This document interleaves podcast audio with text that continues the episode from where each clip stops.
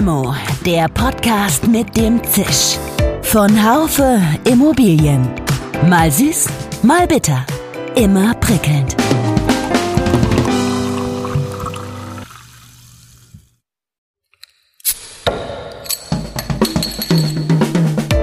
Limo, der Podcast mit dem Zisch. Von Haufe Immobilien. Mal süß, mal bitter. Immer prickelnd. Hallo liebe Limo-Fans. Heute geht es natürlich auch um Inhalte, um das Urban Land Institute ULI und darum, was es Städten bringt und wie sich Städte hier konkret engagieren können. Aber es geht auch ganz besonders um meinen heutigen Gast, Sabine Georgi, Executive Director bei ULI. Droht Baukultur nicht ein bisschen zu verschwinden vor dem Hintergrund der Notwendigkeit, dass auf Teufel raus ganz viel, ganz schnell und ganz billig gebaut werden muss. Vieles hat mit vielem zu tun und Solaranlagen auf dem Dach sind nicht alles. Es wird in der Zukunft darum gehen, dass wir unsere Quartiere und Städte menschenbezogener gestalten als maschinenbezogen. Mein Name ist Dirk Labusch, ich bin Chefredakteur des Fachmagazins Immobilienwirtschaft. Sabine, ich freue mich, dich zu hören. Wo treffe ich dich gerade? Natürlich in Berlin, aber du bist wahrscheinlich auch zu Hause, oder? Ihr habt bei ULI sowieso Homeoffice, oder? Du triffst mich in der Tat, es ist Freitag, da triffst du mich im Homeoffice in meinem schönen Heim in Berlin-Weißensee. Äh, die Sonne scheint, äh, also von daher alles großartig. Wir haben beim ULI natürlich eine Politik, dass jeder von dort arbeiten kann, wo er sich gerade am, am besten wohlfühlt und wo ihn natürlich aber auch der Arbeitgeber braucht. Ähm, das darf man immer nicht vergessen. Äh, wir machen ja viele Veranstaltungen, deswegen sind wir viel unterwegs äh, nicht nur ich, sondern auch meine Kolleginnen. Und von daher dürfen sie natürlich dann auf der anderen Seite auch immer mal natürlich von zu Hause arbeiten. Das macht es flexibler, ähm, einfacher. Und das möchte ich hier mal erwähnen. Wir führen unsere Geschäftsstelle mit dreieinhalb Mann beziehungsweise Frau stark und immerhin 75 Prozent von uns sind Mütter mit Kindern unter zwei Jahren. Von daher, ähm, das kannst du nur so wuppen, indem du ähm, da flexibel bist. Ja, und, ja. Äh, von daher, ähm, ja, wir haben ein Büro und wir treffen uns auch gerne im Büro, aber wir treffen uns auch gerne überall anders. Und ähm, von daher triffst du mich heute, wie gesagt, im Homeoffice. Wir kennen uns ja schon wirklich äh, viele Jahre und äh, man kann sagen, du hast dich ja in deiner Karriere mit völlig unterschiedlichen Dingen beschäftigt, mit Wohnen und mit Finanzen und das ist schon ein ziemlich breites Spektrum. Du warst bei der RIX, du warst beim ZIA, du warst beim Verband Berlin-Brandenburgischer Wohnungsunternehmen, BBU. Und dann aber noch, und da bin ich auf deine LinkedIn-Vita drauf gestoßen, das wusste ich gar nicht, du warst auch mal bei einem Immobilienunternehmen, BBT. Was hast du denn da gemacht? Die BBT ist ein Beratungsunternehmen. Also ich war auch äh, schon mal auf der Beratungsseite unterwegs und ich muss auch ehrlicherweise sagen, dass mir das unheimlich viel Spaß gemacht hat. Also äh, die BBT macht Immobilienberatung, strategische Immobilienberatung. Da habe ich ähm, mich auch weiter mit dem beschäftigt, womit ich mich schon immer beschäftige, nämlich mit Immobilien. Und von daher, das hat mir, wie gesagt, unheimlich viel Spaß äh, gebracht. Und äh, da schlägt auch nach wie vor ein Stück weit auch noch mein Herz. Vielleicht schlägt es mich auch noch mal auf die Beraterseite zurück. Weil im Prinzip das ein schon, ähm, trotzdem ist es nicht so, wie es auf den ersten Blick vielleicht scheint, dass das so ein ganz äh, anderer Move war. Im Endeffekt macht ein guter Verband auch nichts anderes, als seinen Mitgliedern Beratungsangebote zu vermitteln oder eben anderen Stakeholdern Beratungsangebote zu vermitteln. Von daher habe ich irgendwie festgestellt, dass ähm, ich, glaube ich, nicht so gut oder nicht so ganz schlecht darin bin, Ideen zu verkaufen. Mhm. Das habe ich scheinbar so als meine äh, Aufgabe herausgepickt. Und in allen meinen Stationen konnte ich auch sehr breit äh, immer auch ähm, meinem Wissensdurst so ein bisschen ähm, nachgehen. Und das ist das, was mich so ein Stück weit immer in diese Position auch vorangetrieben hat. Vielleicht kommen wir noch mal kurz zu deinen Arbeitgebern. Und du hast es ja selber schon gesagt, es sind, waren bis auf weniges, waren es ja alles Verbände. Warum ist es so? Hat sich das einfach so ergeben? Oder haben Verbände für dich schon auch irgendwie was, was sie für viele nicht haben, nämlich eine gewisse Sexiness? Also natürlich würde ich jetzt sagen müssen, es war alles geplant und das habe ich natürlich alles vorhergesehen. Äh, mitnichten. ich habe äh, ja ursprünglich, ganz ursprünglich bin ich ehrlich, hatte ich überlegt, Architektur zu studieren, beziehungsweise ähm, dann später auch Stadtplanung. Architektur fiel aus, weil da bin ich absolut talentbefreit im Entwerfen. Mhm. Das habe ich leider dann auch im äh, Kunstunterricht ähm, immer wieder äh, vorgeführt bekommen. Also Architektur fiel damit aus. Dann hatte ich überlegt, ich könnte ja Stadtplanung machen und da schließt sich jetzt vielleicht auch nachher dann wieder der Kreis mit dem ULI. Das war aber damals, als ich anfing zu studieren, auch nicht so ganz einfach. Also es war absehbar, dass ich da wahrscheinlich äh, nicht arbeiten würde können. Und dann habe ich überlegt, was machst du dann? Und da ist Immobilienwirtschaft relativ nah, weil ich, wie gesagt, gerne Architektur mag. Das ist mir wichtig. Ähm, auf der anderen Seite bereise ich gerne Städte. Und also ich finde Städte toll. Ich lebe in der Stadt. Ich ähm, bin ein Urbanist in dem Sinne. Von daher hat sich das dann schon insofern rauskristallisiert, dass ich dann meine erste Stelle dort begann, dass da waren auch Verbände ehrlicherweise, vielleicht ist es heute auch noch so, vielleicht für viele total unsexy, aber ich habe gemerkt, dass man dort schon immer ein Stück weit vorausdenken kann und Themen besprechen kann, wo andere dann morgen darüber ähm, Bildungsangebote kreieren, Beratungsangebote kreieren etc. Also bei einem Verband ist man im besten Falle äh, immer einen halben Schritt voraus. Und das ist auch das, was mich da, wie gesagt, treibt. Und das habe ich bei der ersten Stelle gemerkt. Und da bin ich ja dann in die Beratung gegangen und ich bin auch ganz ehrlich, ich bin vielleicht auch das, in der Beratung ist es ja ähnlich. Ich bin nicht mehr in der Beratung, weil ich dann ähm, im Nebenamt Mutter bin. Das bin ich auch mit vollem Herzen. Und ehrlicherweise ich gemerkt hat, Beratung und, äh, und zu diesem Zeitpunkt Familie, das war ein bisschen schwierig. Von daher habe ich dann festgestellt, was kannst du noch gut? Ich glaube, ich kann gut, ja, wie gesagt, Themen verkaufen, aber auch gut, glaube ich, Menschen zusammenführen, Netzwerke knüpfen. Und deswegen hat es mich dann wieder in diese Verbandslandschaft zurückgespielt. Und ich glaube, da fühle ich mich ganz zu Hause. Sag, und äh, diese, du sagtest eben, das wäre vieles nicht geplant gewesen. Du hast die Verbände dann auch gewechselt.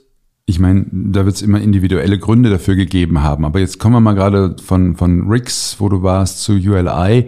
Was, was hat da den Ausschlag gegeben? War das dann die lokale Situation, dass du sagst, ich bin die, die Geschäftsstelle von Rix ist in, in Frankfurt und ich bin aber in Berlin und oder war das über die, die Strukturveränderungen dort, dass du gesagt hast, naja, da fühle ich mich vielleicht gar nicht mehr so zu Hause? Also es gab da zwei Themen. In der Tat, ich bin da ganz offen, das ist auch bekannt, äh, dass die ABCS für sich ein anderes äh, Geschäftsmodell zu diesem Zeitpunkt gesucht hat und das ist auch völlig in Ordnung. Das können ja äh, Verbände etc. und Unternehmen ja auch tun. Wie das jetzt für die ABCS zu werten ist, das muss die ABCS für sich da nochmal überlegen. Für mich hat es dann an der Stelle äh, da nicht mehr so richtig gepasst und dann kam gleichzeitig ULI um die Ecke und wo ich dann gedacht habe, ja, was war, was sind denn eigentlich Themen, die dich dich gerade privat auch wirklich beschäftigen? Was interessiert dich? Und da bin ich ehrlich, war das Thema ESG auch eins, was ich da bei ABCS ähm, massiv nach vorne bringen wollte. Das hatte sich dann da nicht mehr so ergeben und von da habe ich gedacht, ja, dann dann kannst du das ähm, bei dem bei dem ULI sicherlich ähm, auch mit dem Blick auf die auf die Städte mindestens genauso gut tun und ähm, habe dann da meine neue Heimat gefunden. Kommen wir mal ruhig äh, da jetzt zur ULI. Die haben ja ein selbst erklärtes Ziel, nämlich eine Führungsrolle in verantwortungsvoller Landnutzung zu übernehmen. Und äh, es geht auch um die Entwicklung von Gemeinden. Was, was machst du jetzt hier genau? Wie kann ich mir deinen Tagesablauf vorstellen? Jetzt mal deinen beruflichen von Mutter. Äh, jetzt musst du mir kurz sagen, wie, wie, wie alt sind deine Kinder? Sabine? Die sind mittlerweile zwischen 15, also äh, mein ältester Sohn äh, macht gerade seinen Abschluss 10. Klasse, wird nachher weiter dann Abitur machen und meine jüngste Tochter ist anderthalb. Boah, das ist ja, ja ich habe ich hab ja auch so einen, so einen Sack voll, aber bei mir sind sie alle schon aus dem Haus, aber ich bin auch schon glaube ich, 20 Jahre älter oder so ähnlich, aber das ist, ähm, kann ich mich noch gut erinnern, aber das, äh, das war, jetzt machen wir die Klammer wieder zu. Erzähl mal deinen, deinen Tagesablauf bei, bei ULI. Wie, wie kann ich mir das vorstellen? Also wir haben ja verschiedene äh, Themen, an denen wir arbeiten. Äh, das ist natürlich, und da arbeiten wir natürlich sehr strategisch. Ähm, wir haben so drei Dinge, die wir derzeit ähm, voranbringen wollen in diesem Jahr. Und das ist auch global abgestimmt. Also auch da in der gibt es eine sehr gute Kommunikation, dass das auch dann entsprechend in der in der globalen Abstimmung halt funktioniert. Zum einen ist das Thema Dekarbonisation, äh, Schrägstrich ESG ganz klar, äh, eins unserer Themen, die wir natürlich in erster Linie auch mit den, mit den Städten besprechen. Das zweite Thema äh, ist, dass wir insgesamt mit den Städten äh, unsere Kommunikation und ähm, den Dialog ähm, vertiefen wollen. Und das Dritte ist das Thema Education, was äh, mir auch sehr wichtig ist und mir auch eine Herzensangelegenheit ist, dass wir uns auch um die junge Generation kümmern. Und beim Thema mit den Städten beispielsweise äh, sieht so ein Tagesablauf so aus, dass wir äh, schauen, wie können wir diese Gesprächsrunden dann überhaupt wieder neu gestalten. Dazu äh, suche ich immer wieder Möglichkeiten, wo wir uns äh, auch strategisch platzieren können. So waren wir das erste Jahr, dieses Jahr auf der Polis. Das ist ja ähm, eine ähm, Messe, Schrägstrich, äh, Veranstaltung, wo genau die Städte mit den Stadtplanern und Projektentwicklern sprechen, wo wir dann eben auch gemeinsame Panels mit Stadtvertretern dann organisieren und äh, oder wir eben auch schauen, wo gibt's immer wieder Möglichkeiten, Plattformen, die wir eben suchen und selber anbieten. Also wir machen solche Veranstaltungen, das ist das eine Thema, wo wir dann Städte einladen. Äh, beim Summit beispielsweise hatten wir auch äh, einen Bürgermeister mal einer ganz kleinen Stadt, mal ähm, eine Wirtschaftsförderin und ähm, wo wir eben genau diese äh, Sachen auf die Bühne bringen und miteinander sprechen. Also ein großer Teil meiner Arbeit besteht darin, solche strategischen Möglichkeiten zu entwickeln und dann auch im nächsten Schritt umzusetzen, wo wir eben dann wirklich Gesprächsrunden auf sehr vertraulicher Ebene mit den Stadtvertretern vereinbaren und wir dann auch, ähm, ja, natürlich auch zwischen diesen Möglichkeiten dann immer wieder bilateralen Kontakt haben. Aber ähm, wenn ich da mal unterbrechen darf, es gibt ja nun äh, verschiedene Verbände, die und auch Initiativen, die, die ähnliches tun. Also als Initiative fallen mir gerade die Stadtretter ein. Dann, dann gibt es den Deutschen Verband, mit dem wir ja auch noch äh, sehr verbandelt äh, sind als Immobilienwirtschaft, als unser äh, Fachmagazin. Äh, und wenn ich mit Christian Huttelohr spreche, dem General Sekretär dort, dann ist er auch immer äh, da, dann ist es immer sein Job, wieder irgendwelche Veranstaltungen, gerade auch mit Kommunen, über Best Practice, über bestimmte äh, Themenfelder zu organisieren. Wo unterscheidet ihr euch da? Vielleicht zum mal die Überschneidung zu Herrn Huttenlohr, den ich ja auch schon auch gefühlt 20 Jahre kenne. Ist es so, dass wir natürlich bei uns ja in, in unserer Mitgliedschaft zum einen äh, die Stadtvertreter zum Teil ja wirklich persönlich Mitglied sind und zum anderen ja die Projektentwickler, Banken, Architekten, die ja dann auch wirklich die Sachen bauen und umsetzen, die die Städte und die Investoren sich zusammen eben überlegen. Das heißt, wir haben da eine, eine, eine direkte ähm, einen direkten Link, wo, wo es eben um genau um diese Themen geht. Äh, was möchte die Stadt erreichen in ihrer Stadt? Wie kann man das bauen? Welche, welche Instrumente brauchen wir vielleicht für die Zukunft, um die Sachen, wie gesagt, umzusetzen, die die Stadt möchte, aber auf der anderen Seite den Projektentwicklern auch die Möglichkeit gibt, gegebenenfalls auch trotzdem wieder anpassen zu müssen. Ich erinnere daran, Projekte dauern ja oft mehrere Jahre von der Projektidee über Kapitalbeschaffung und dann auch in der Umsetzung. Das heißt, Ideen, die heute gebaut werden, wurden vor drei, vier Jahren entwickelt. Und wenn man sich zum Beispiel das Thema alleine Coworking etc. überlegt, kann es eben sein, dass man dann während des Bauens dann feststellt, ich brauche da vielleicht noch mal eine Änderung und das muss man mit der Stadt ja natürlich dann vertrauensvoll besprechen. Sprich, wir sind ein Stück weit noch vielleicht noch ein bisschen anders in den, in den praktischen Fragen unterwegs. Ähm, und zum anderen sind wir ja als internationaler Verband, kommen wir ja auch mit Ideen, Best Practices, die wir eben international umsetzen.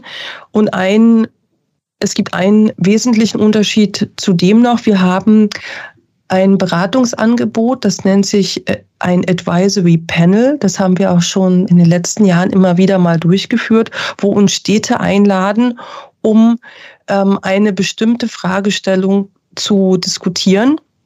Mhm. Zum Beispiel in Brownfield, wo, man, wo die Stadt sagt, was sollen wir denn hier am besten umsetzen?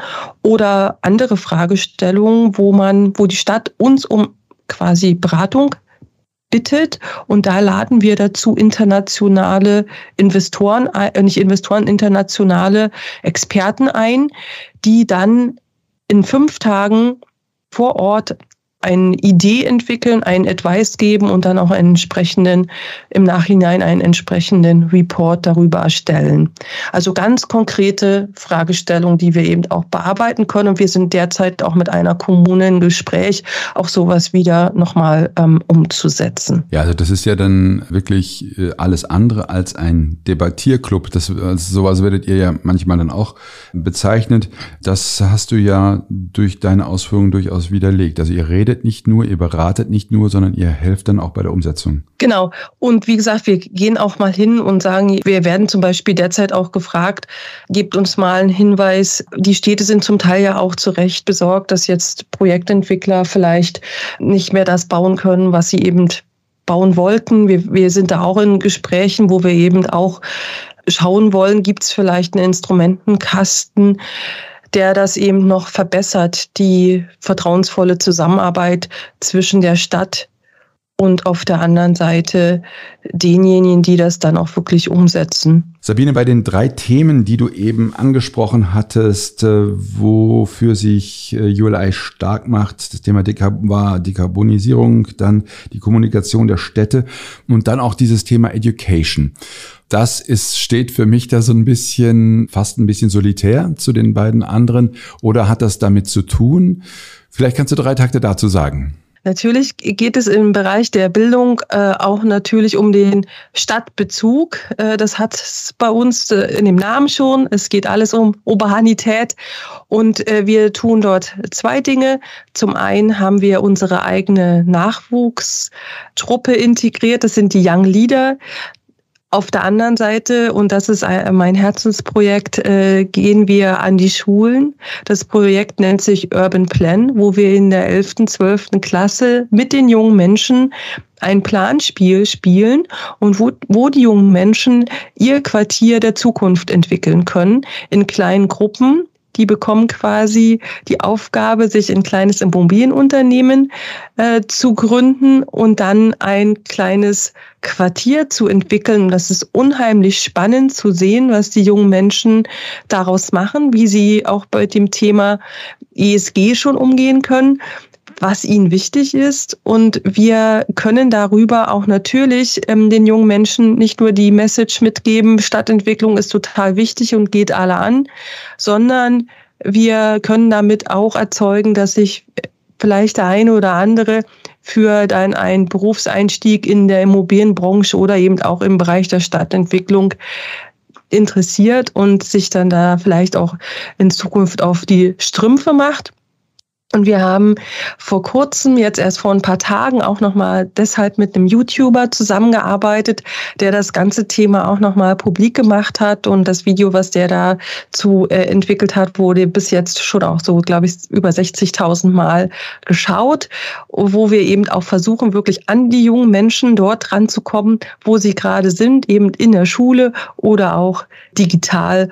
Und wir eben äh, da die jungen Menschen abholen wollen und auch im empowern wollen, sich in der Stadtentwicklung eben in der Zukunft mehr zu engagieren. Wenn ich nochmal auf die Welt kommen würde, dann, das habe ich immer wieder gesagt, dann würde ich Stadtplaner werden. Das ist auch so mein Herzensjob, ohne genau zu wissen, was äh, genau meine Aufgabe wäre. Aber sag mir ganz kurz, wie finde ich diesen Film bei YouTube? Wonach suche ich? Äh, oder hat er, kannst du gerade einen Namen sagen? Ja, der YouTuber heißt Dr. What's On, wie, wie man spricht, What's On. Und äh, da ist das der letzte Film, der äh, dort gedreht wurde. Er hat auch als Aufhänger das 9-Euro-Ticket. Und ob das eine gute Idee ist, da jetzt entsprechend zu subventionieren, sowohl äh, dieses als auch die Tankquittung. Und dort kommt auf Minute sieben und zehn Sekunden unser kleines Projekt Urban Plan. Moment, ich lasse dich so nicht gehen. Wie schreibt man What's on? Buchstabier es mal. Ja. W-H-A-T-S-O-N. Okay, so hatte ich es dann auch, aber ich dachte, okay, wunderbar. Wunderbar, ich danke dir sehr. Wo siehst du denn äh, zurzeit in Deutschland äh, vor allen Dingen einen Bedarf, jetzt in der Landnutzung, das ist so ein tolles Wort, tätig zu werden? Da geht es schon äh, im Wesentlichen um Städte oder, oder befasst ihr euch auch mit der Nutzung anderer Flächen, um Greenfields, Brownfields hast du eben schon erwähnt. Vielleicht kannst du es uns mal kurz erläutern. Also uns ist immer wieder wichtig zu betonen, das ist so ein bisschen vielleicht auch ein Mindshift und ein Mindset-Thema, dass es bei den Gebäudeeigentümern in der Immobilienwirtschaft auch darum gehen sollte, sich mehr dem Quartier und dem Drumherum um das eigene Grundstück drehen sollte. Weil das hat man jetzt auch in der Pandemie gesehen. Wenn ich mich gut um, mein, um meine Themen dort kümmern kann, sichere ich natürlich ein Stück weit auch meine eigene Mikrolage als Gebäudeeigentümer. Das sollte jeder Gebäudeeigentümer von sich aus natürlich ein Interesse haben. Und zum anderen liegen ganz viele Potenziale, insbesondere auch beim Thema E in ESG im Quartier. Mhm. Wir werden vielleicht bestimmte Dinge nicht immer am einzelnen Gebäude leisten können und auf der anderen Seite könnten wir durch die bessere Vernetzung von bestimmten oder verschiedenen Nutzungsformen in einem, in einem Quartier durchaus Themen lösen, die es uns nicht gelingt, wenn wir nur jedes einzelne Gebäude optimieren. Deswegen ist unser Ansatz eben immer wieder im, im Quartier zu schauen, weil dort auch für uns, wie gesagt, Potenziale liegen, nicht nur beim E, sondern auch beim S. Ganz klar. Und da, das ist eben der Unterschied, wo wir ein Stückchen arbeiten, wo vielleicht äh, andere Verbände eben mehr auf die Finanzierbarkeit oder Investmentfähigkeit von Produkten achten. Ähm, das ist so unser Mindset und USP. Ja, dann kommen wir noch mal kurz zu dem Thema Innenstädte, denn das Thema Grün ist ja ganz wichtig. Die Verödung ist wichtig, die Resilienz ist wichtig, auch was jetzt das, das äh, Klima äh, betrifft. Nun stellt sich ja natürlich bei jeder einzelnen Kommune dann auf die Frage der Umsetzung, weil das dauert ja auch, das dauert ja auch ewig, bestimmt bis hier neue Strukturen geschaffen sind und bevor die dann geschaffen sind, hat sich dann schon wieder irgendeine Rahmenbedingung geändert und dann muss wieder angepasst werden. Also das ist eine enorme Herausforderung. Wie gehen denn Kommunen nach deinem, nach deinem, nach deiner Einschätzung mit solchen Themen, mit diesen Herausforderungen um? Ich weiß, es gibt viele, die auf Verschiedenes setzen.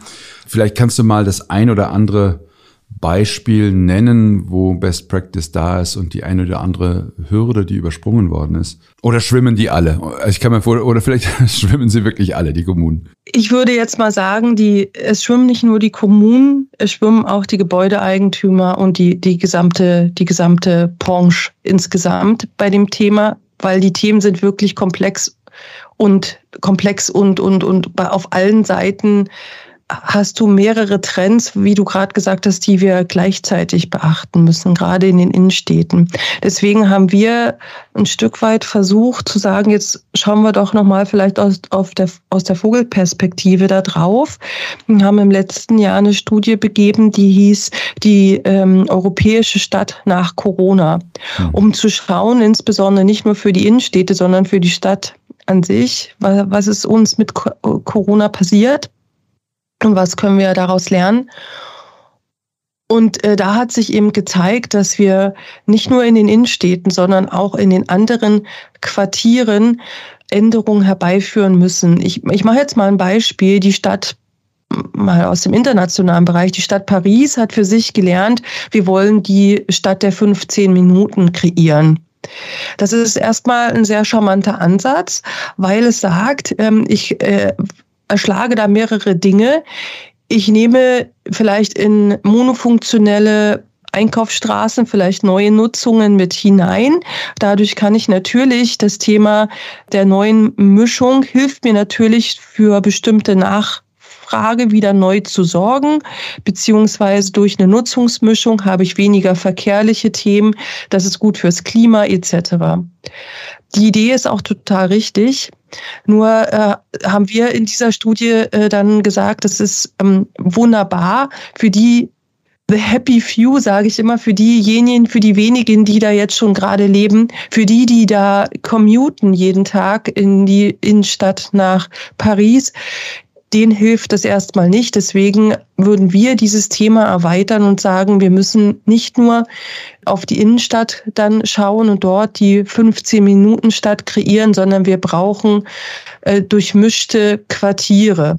Und das führt mich jetzt zu dem Beispiel, äh, was wir, ähm, wo wir auch Ansätze sehen, die wir auch in andere, mit anderen Städten diskutieren. Also ich will da kein weder ein Bashing machen noch äh, eine Stadt wirklich hervorheben, aber als Beispiel mal ähm, Hamburg genommen die ja sehr früh auch dieses Thema der Business äh, Improvement Districts ähm, eingeführt haben. Und das ist ein Thema, was unserer Meinung helfen kann, Entwicklungen vor Ort voranzubringen, weil das Thema Außenqualität, äh, Aufenthaltsqualität, Außenflächen, Public Spaces ähm, etc. geeignet ist, um Quartiere eben zu verbessern.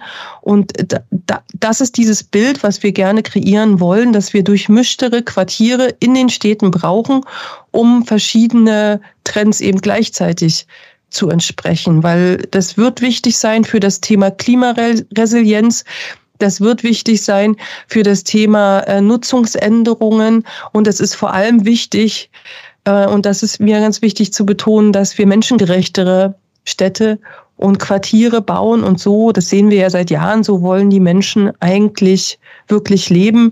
Wenn man schaut, wo die größte Nachfrage in den Städten ist, sieht man immer wieder, dass das genau auf diese aus der Gründerzeit vielleicht noch bestehenden, extremst urbanen und durchgemischten Quartieren ist. Und das ist so das Leitbild, an dem wir arbeiten. Und äh, da schauen wir uns eben verschiedene Städte an. Deswegen gibt's nicht die Blaupause. Wir schauen uns natürlich Kopenhagen an. Wie haben die das hingekriegt, dass die Leute mehr radeln? Wir gucken uns Barcelona an mit den Blocks. Ähm, wir gucken uns natürlich Paris an, was da passiert mit äh, Infrastrukturentwicklung etc. Und wir sprechen natürlich auch mit deutschen Städten, die das jetzt so nach und nach äh, alle genauso äh, natürlich versuchen, ähm, sich ihren Weg dort zu bahnen. Aber durchmischte Quartiere funktionieren ja im Wesentlichen bei neuen Quartieren. Da kann man das steuern. Wie steuerst du das denn in, in bestehenden Quartieren? Wie kannst du da, du kannst ja dann auch nicht äh, die einen dann rausweisen äh, und dann neue dafür, neue Menschen dafür reinholen. Also geht das durch Lenkung oder? Na, sich, sicherlich nicht. Äh, du, äh, das wird ja auch nicht im Sinne des Erfinders sein, dass man sagt, ich möchte jetzt wegen einer besseren Mischung kündige ich jetzt A und nehme jetzt B rein. Äh, so gerade im Wohnbereich wird das natürlich nicht die das Idee sein. Aber ich mache mal ein Beispiel in Innenstädten, äh, da haben wir ja schon das Problem, dass wir ja leerstehende ja, Handelsflächen etc. haben. Und da äh, geht es natürlich darum, versuchen wir jetzt auf krampfhaft jetzt den nächsten Ladennutzer wieder zu finden oder schauen wir nicht, ob wir durch andere Dinge dort eben unsere eigene Nachfrage wieder stärken. Es gibt da Beispiele, wo dann eben mitten in der Innenstadt ähm, auch nochmal neu ähm, Studenten Wohnheim quasi im Bestand errichtet wurde und wo du natürlich alleine dadurch, dass auf einmal dann Studenten äh, auf der, ähm, in der Innenstadt unterwegs sind, natürlich auch wieder eine neue Nachfrage nach anderen Produkten wieder generierst, eine, eine Änderung. Ähm, das, das muss eben sehr kleinteilig auf die, auf die einzelnen Quartiere angepasst werden. Und ich mache noch mal ein anderes Beispiel. Wir haben ja vorhin beim Homeoffice gestartet. Ähm, die großen Wohnungsunternehmen mit den reinrassigen, ziemlich reinrassigen Wohnungsbeständen, also in den Wohnungsquartieren, so haben wir ja früher in den 50er, 60er Jahren eben auch äh, gebaut, ähm, funktionsgetrennt. Ähm, da sind ja ganz viele Siedlungen so entstanden. Und natürlich kann jetzt nicht jeder ein eigenes ähm, Arbeitszimmer sich jetzt dazu mieten. Wir sprechen ja über das Thema Bezahlbarkeit von Wohnungen. Da wäre es ja dann absolut die falsche Richtung zu sagen, jetzt muss sich jeder noch ein Arbeitszimmer dazu mieten oder umziehen in eine größere Wohnung. Das wird ja schlichterdings nicht funktionieren und ähm, das ist auch gar nicht die Idee dahinter. Deswegen überlegen die Wohnungsunternehmen äh, zum Teil eben, wie kriegen wir denn jetzt Lösungen dahin, dass wir wohnortnah vielleicht in äh, bestimmten Strukturen, die eben dort vorherrschen, kleine Coworking Hubs zum Beispiel integrieren. Wir diskutieren zum Beispiel auch, ob es solche auch in bestehenden Quartieren gelingen kann, irgendwie Quartiers Hubs ähm, zu kreieren, wo man auch das Thema Mobility dann auch entsprechend umsetzen kann. Das sind natürlich noch ganz frühe Ideen, aber wir müssen ja überlegen, wie kriegen wir das Thema Mobilität auch im Bestand vielleicht verändert. Und ähm, da braucht man vielleicht auch solche, solche Lösungen. Und ähm, da sind wir gerade dran, solche Sachen zu entwickeln. Und wie gesagt, die besseren, oder nicht die besseren, die ähm, fortschrittlichen Bestandshalter schauen eben genau hin, was, was kann ich in meinem Bestand auch verändern, damit es für meine Menschen vor Ort einfach noch ein bisschen besser wird. Es gibt ja nun ein paar hundert Städte in Deutschland. Wie viele von denen sind Mitglied bei ULI? Auf wie viel habt ihr dann überhaupt Einfluss? Abgesehen davon, dass natürlich zu euren Veranstaltungen auch Menschen oder Stadtvertreter kommen können, die nicht ULI-Mitglieder sind. Das machen wir gar nicht so sehr an der Mitgliederanzahl fest, wenn ich ganz ehrlich bin. Äh, wir haben sehr, sehr gute Beziehungen zu allen A-Städten. Da, da kannst du schon mal davon Ja, ja, ausgehen. davon gehe ich aus. Aber äh, wir haben auch bei den B-Städten Menschen, die direkt Mitglied sind. Das heißt aber trotzdem ja noch lange nicht, dass, die deshalb, dass wir deshalb 100 Prozent Einfluss darauf hätten. Das ist ja genau gar nicht so sehr unsere Nein, es Idee. Geht gar nicht ein, es geht ja nicht um Einfluss, ja, es geht um die, äh, genau. die, die, die sollen und dann, oder we, wer, genau. wem könnt ihr eure Beratungsleistung zur Verfügung stellen? Wer, wer fordert sie überhaupt nach? Wer weiß überhaupt, dass es euch gibt? Ja, also bei den B-Städten, da wird es ehrlicherweise schon ein Stück weit dünner. Trotzdem äh, haben wir Einfluss in diesen Städten, weil unsere ähm, Mitgliedsunternehmen, äh, die großen Projektentwickler und die kleineren Projektentwickler fort, die ja die, die die sich ja bei uns wiederum untereinander auch um das Thema Best Practices etc. begreifen. Darüber haben wir natürlich auch einen großen Einfluss oder es ist unser größter Hebel des Einflusses in den Städten.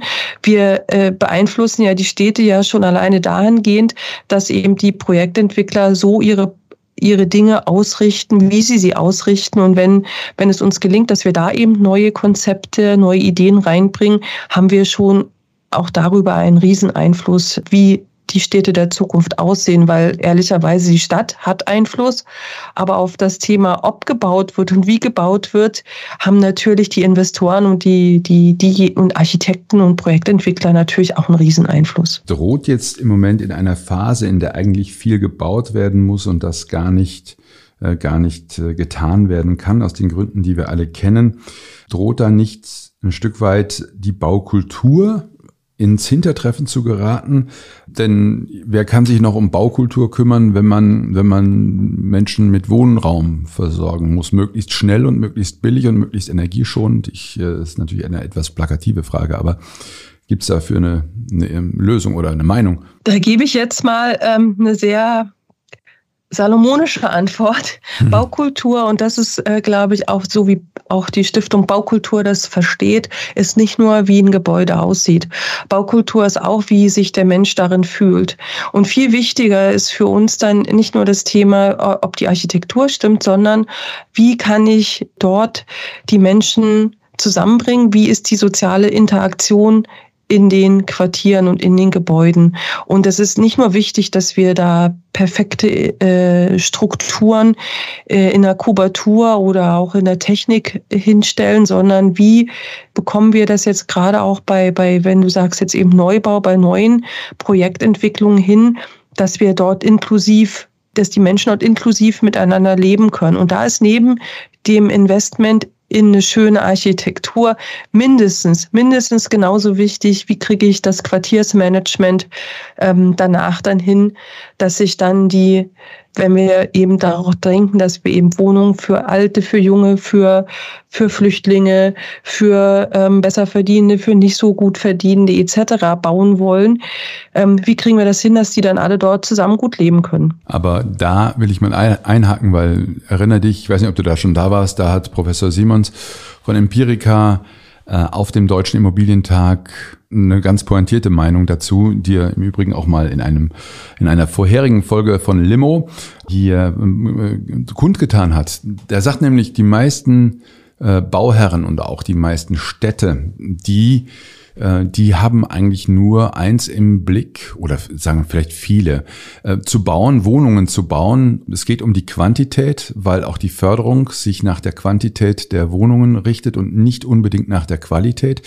Es werden ganz viele kleinere Wohnungen gebaut, ohne Kinderzimmer und so weiter und geschweige denn, und dass das, dass diese Quartiere, in denen die dann entstehen, dass die dann alle Gemeinschaftsflächen hätten, das äh, ist ja wohl auch dann eher ein, ein Wunschtraum. Also es ist schön, wenn, wenn das so, wenn diese Wirklichkeit, die du nennst, wenn das tatsächlich Wirklichkeit wird, wird, aber aber im Moment sieht es wohl realistischerweise noch nicht so aus. Und ich glaube, wenn ich mir die, die Debatte so anschaue, ein bisschen Bau, also Baukultur in dem Sinne, wie du sie auch sagst, die braucht Zeit, die braucht Planung. Und ich habe immer das Gefühl, es gibt keine Zeit und äh, Hauptsache, man baut man baut viel, dass die Menschen unterkommen und äh, ihren, ihren Verhältnissen äh, entrinnen können, wo sie vielleicht im Moment, wo es gerade nicht so gut aussieht. Das ist so meine Meinung dazu. Also das ist jetzt mal wirklich äh, meine persönliche Meinung. Vielleicht ist, ähm, muss ich mal da hinweg vorwegstellen. Was ich beobachte ist, ähm, das ist von zwei Seiten zu betrachten. Erstens, was macht die Stadt? Völlig richtig. Städte sind extremst unter Druck und das sind jetzt nicht, da muss ich jetzt auch mal die Stadtplaner auch wirklich mal in Schutz nehmen. Ist ja nicht äh, dann von der Stadtplanung so nur das Thema äh, bespielt, sondern da sind auch die Stadtpolitiker extremst unter Druck zu liefern. Und dann passiert Folgendes, und wie gesagt, das ist jetzt meine wirklich meine Privatmeinung, ist, wer, wer, wer plant dann unsere Städte und wer regiert unsere Städte? Und du siehst, dass in Städten, wo mehr Diversität herrscht, auch andere Vorgaben an das, was gebaut wird und wie gebaut wird, gemacht werden. Und für mich ist es, wie gesagt, nicht nur das Thema, wie es aussieht. Und da bin ich zu, zu 100 Prozent bei Professor Simons. Es geht um Gemeinschaftsflächen. Es geht um, wie komme ich vielleicht mit einem Kinderwagen, um einen Rollator etc. von der Bushaltestelle in das Wohngebiet. Und das sind Dinge, die werden, und das muss ich jetzt mal so ganz böse sagen, ähm, vielleicht von Frauen mehr mitgedacht als von Männern und beginnt eben in der Diversität, in der Stadtplanung, in der Teilhabe in der Stadt. Und das spiegelt sich dann auch auf die Immobilienbranche auf der anderen Seite wieder. Und von daher bin ich da, da, da, da muss ich jetzt äh, erwähnen, äh, auch ein glühender Verfechter, dass wir insgesamt über mehr Diversität nachdenken müssen, um genau solche Sachen in Zukunft zu verbessern. Weil das siehst du in den Städten, wer dort diese Vorgaben gemacht hat. Ich, ich würde da mal ein Beispiel nehmen, zum Beispiel äh, Darmstadt. Da haben wir das gesehen, dass da eben genau auf solche Sachen sehr viel mehr Wert gelegt wird bei neuen Quartieren. Wer zieht da ein? Wie sollen die dort miteinander leben? Etc. Und da gibt es eben auch gute Beispiele. Und warum gerade Darmstadt? Ist, haben die eine Bürger, Oberbürgermeisterin oder eine Oberstadtplanerin oder eine oder ist da das Thema Diversität? Ja, da war lange weibliche Stadtplanung. Okay. okay. Ja. Wow. Ich glaube, wir könnten das Thema, wir könnten jetzt so richtig einsteigen, aber ich kann das nicht tun mit Blick auf die Uhr, weil ich weiß, irgendwann laufen uns die Hörer dann doch weg.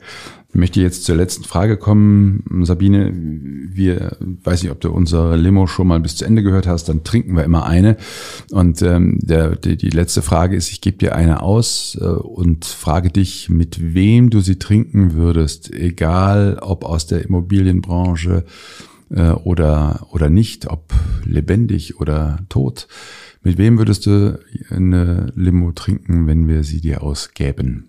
Das würde ich in der Tat gerne mit der Queen of England tun, weil ich das unfassbar finde, mit welcher Disziplin sie so lange auch bestimmte Dinge ausgehalten hat, bestimmte Dinge trotzdem bewegt hat und einfach mal ihren Blick der Dinge zu hören auf alle Entwicklungen. Das würde mich brennend interessieren, wie sie die Welt sieht, dass ich verstehen könnte, wie, wie sie auf die Welt nach mor auf morgen schaut und was ich daraus lernen könnte. Vielen Dank, Sabine. Es war ein inspirierendes, spannendes Gespräch. Ich habe mich gefreut, diesen Freitag äh, mit dir zu verbringen, diesen Freitagvormittag.